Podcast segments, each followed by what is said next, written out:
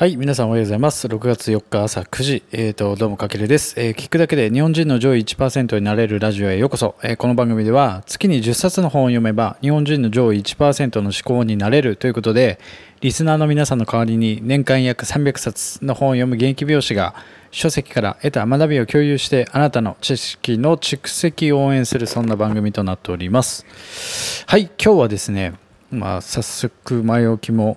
さることながらいきましょうか。今回もあの前回前々回に引き続き読書に関する一冊ということで、えーと藤原和弘さん著書の「本を読む人だけが手にするもの」という一冊から今日は、えー乱読こそ最強の読書ということでなぜ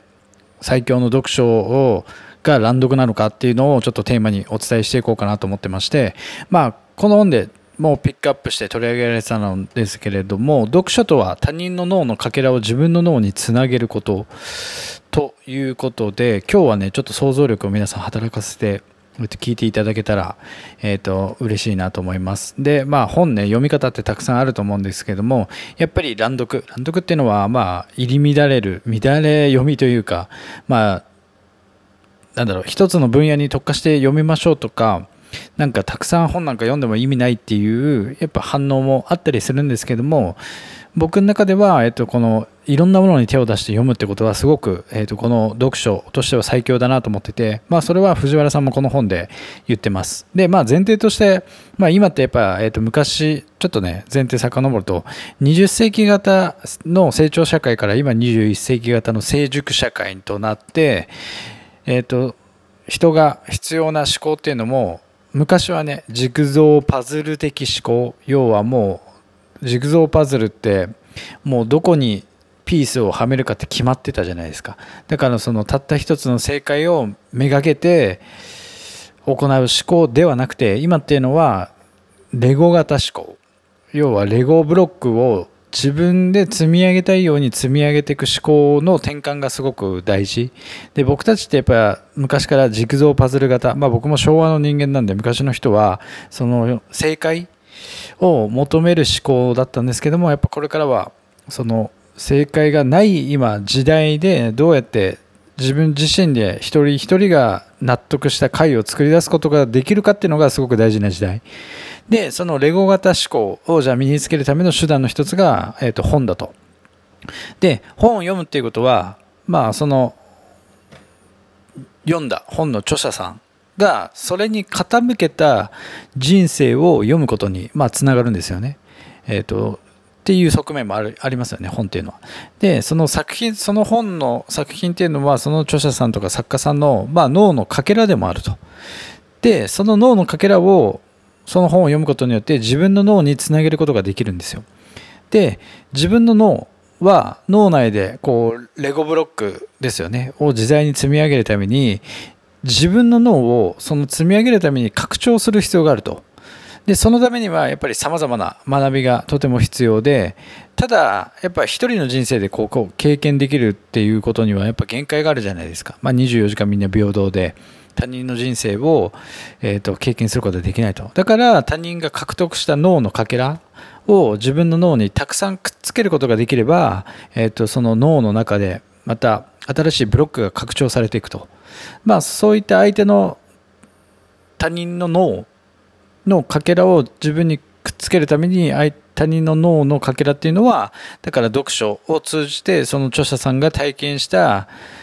著者の脳のかけらを自分にくっつけることがすごく大事。ただしここで大事なのがで、まあ、くっつけるためには普段から自分の脳をくっつけやすい状態にしておくってことがすごく大事でここからはちょっとねえ、ー、と絵でイメージしてもらえたらすごく分かりやすいと思うんですけども自分の脳の中に、えーと、丸があるとしてでそこに無数のフックを作るんですよね。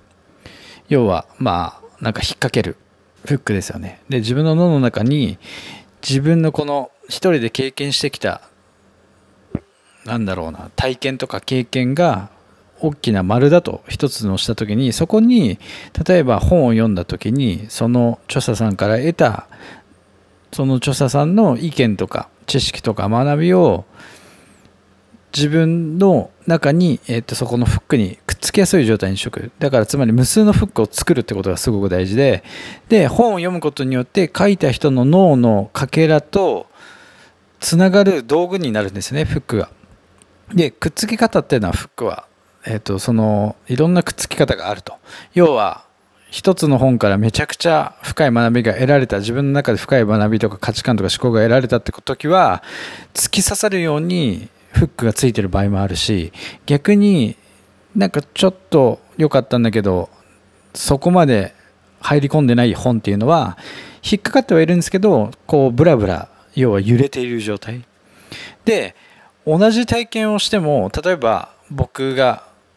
何かおすすめの本を紹介した時にその本から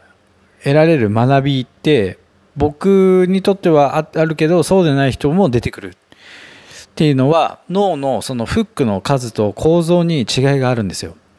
だから常にどんな本からでもまあその本に限らずなんですけどまあ本で言えばどんな本からでも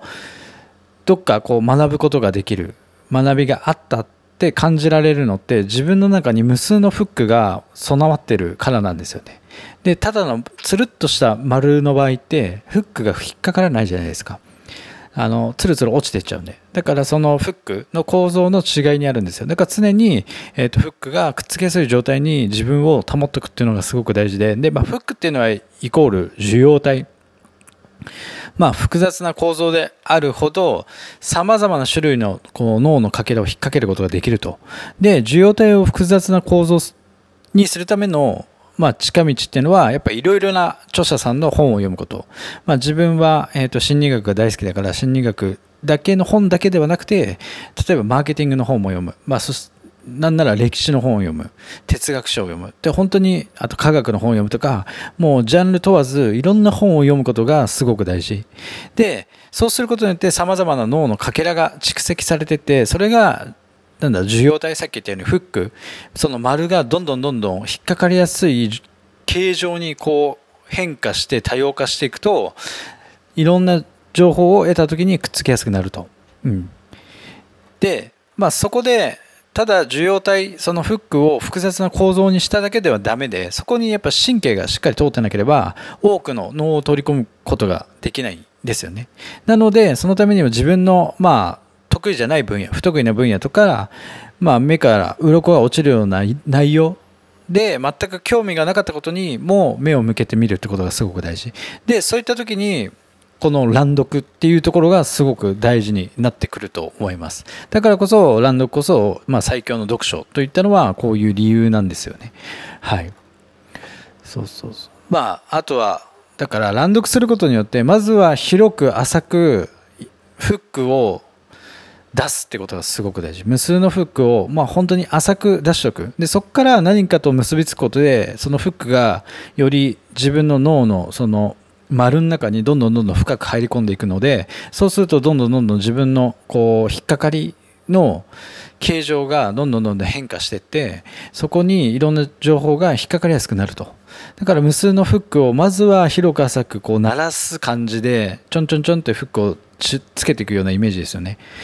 そうすることによって、まあ、それで終わってしまうフックもあればもっとより深く入り込むフックもあって変形するフックも出てきてそうするといろんな、まあ、本だけじゃなくていろんな情報を得た時にいろんなものが引っかかりやすくなるそうすると引っかかるってことは自分の中で何か学びだったり得たことがあるのでそのフックの数が多ければ多いほどそうでない人と比べるとやっぱ圧倒的な差が出ると。で結果的にやっぱりそうなってくると乱読した人が最強というわけで結果的に本を読む人と読まない人の間にはやっぱ大きな差が生まれてその差は指数関数的に広がっていくと。いうのが、まあ、今日お伝えしたかったテーマなのでまあね、まあ、一つの本をじっくり読みましょうとかまあいろいろその本の読み方って推奨されてると思うんですけど僕自身が主にやっぱり広く浅くまずはたくさんの本を読むってことがすごく大事。でまず自分の頭の中にたくさんのフックをこう刺すイメージで、まあ、乱読するってことが大事。でその中からさらに、えっ、ー、となんだろう深深掘りしたいなんか自分の興味があるテーマとか、うん、ジャンルとかにどんどんどんどん深掘りしていくとそのフックもどんどんどんどんそこの部分のフックは深くなるしでどんどんどんどんそのそこのフックが深くなることによってその形も形状が変わっていくので他のフックにもいい意味で、えー、と深くえー、とフックが変形していくってことでこのなんだろう脳のトランスフォーメーションじゃないですけれども、まあ、今ねデジタルトランスフォーメーションとか、えー、とキーワードがたくさんあるんですけども自分の脳もやっぱこの時代に合わせて変形させていくってことがすごく大事。でそのために最もやっぱ手っ取り早くて効果的なのはこの本を読むこと。で読み方としてはやっぱり乱読。まずは広く浅くたくさんいろんなジャンルの本を読むってことが僕はすごく重要なんじゃないかなと思ってます。なので僕もねこうやって本、えっ、ー、と今本の紹介してるんですけども朝活の本だったり時間管理術の本だったりこうやって本を読む人のための本とかだったり、まあ、いろんな本をまあ、読むことによって、まあ、結果的にいろんなフックが僕の中で、えーと、あるのでそれが例えば僕美容師やってるので美容師という職業とか業界においてもそのフックに、えーと、引っかかるものってたくさんあったりするのでそこがよく要は相乗効果でいい結びつきが生まれて、えーと自分でまあなんだろう一つの正解じゃなくて自分で自分の納得感を作り出すことができているので、えっと、とてもおすすめです。はい。まあ、今日というわけで今回も、えっと、読む人だ、読む本を読む人だけ手にするものということで、えっと、ランドこそ最強の読書ということで、まあ、本を、まあ、読まれていく方もまだこれから読み始める方もまずは広く浅くいろんな本にまずは興味を持って読んでみるってことをお勧めします。はい。というわけで、まあ、今回は以上になります。で、ちょっとね、昨日もお伝えしたんですけども、土曜日、え、ー、と、日曜日、毎週土曜、日曜で、あの、僕が勝手に、まあ、ヤフー知恵袋とか、いろんなネットで、え、ー、と、本とか読書に関する悩みを持っている方の、え、ー、と、質問を取り上げて、勝手に、なんだろう、解決 Q&A みたいな形で、まあ、その僕が、えー、と読んできた本の読み方だったり考え方だったり、えー、とノウハウなどを、えー、とお届けするコーナーを今後やっていきたいと思いますのでぜひそちらも楽しみに見てみてください、まあ、今回の内容もノートの方で、えー、とテキストで学べるように、えー、と配信しておきますのでぜひ見てみてください。はいというわけで今回は以上になります。かけるでした。ではでは。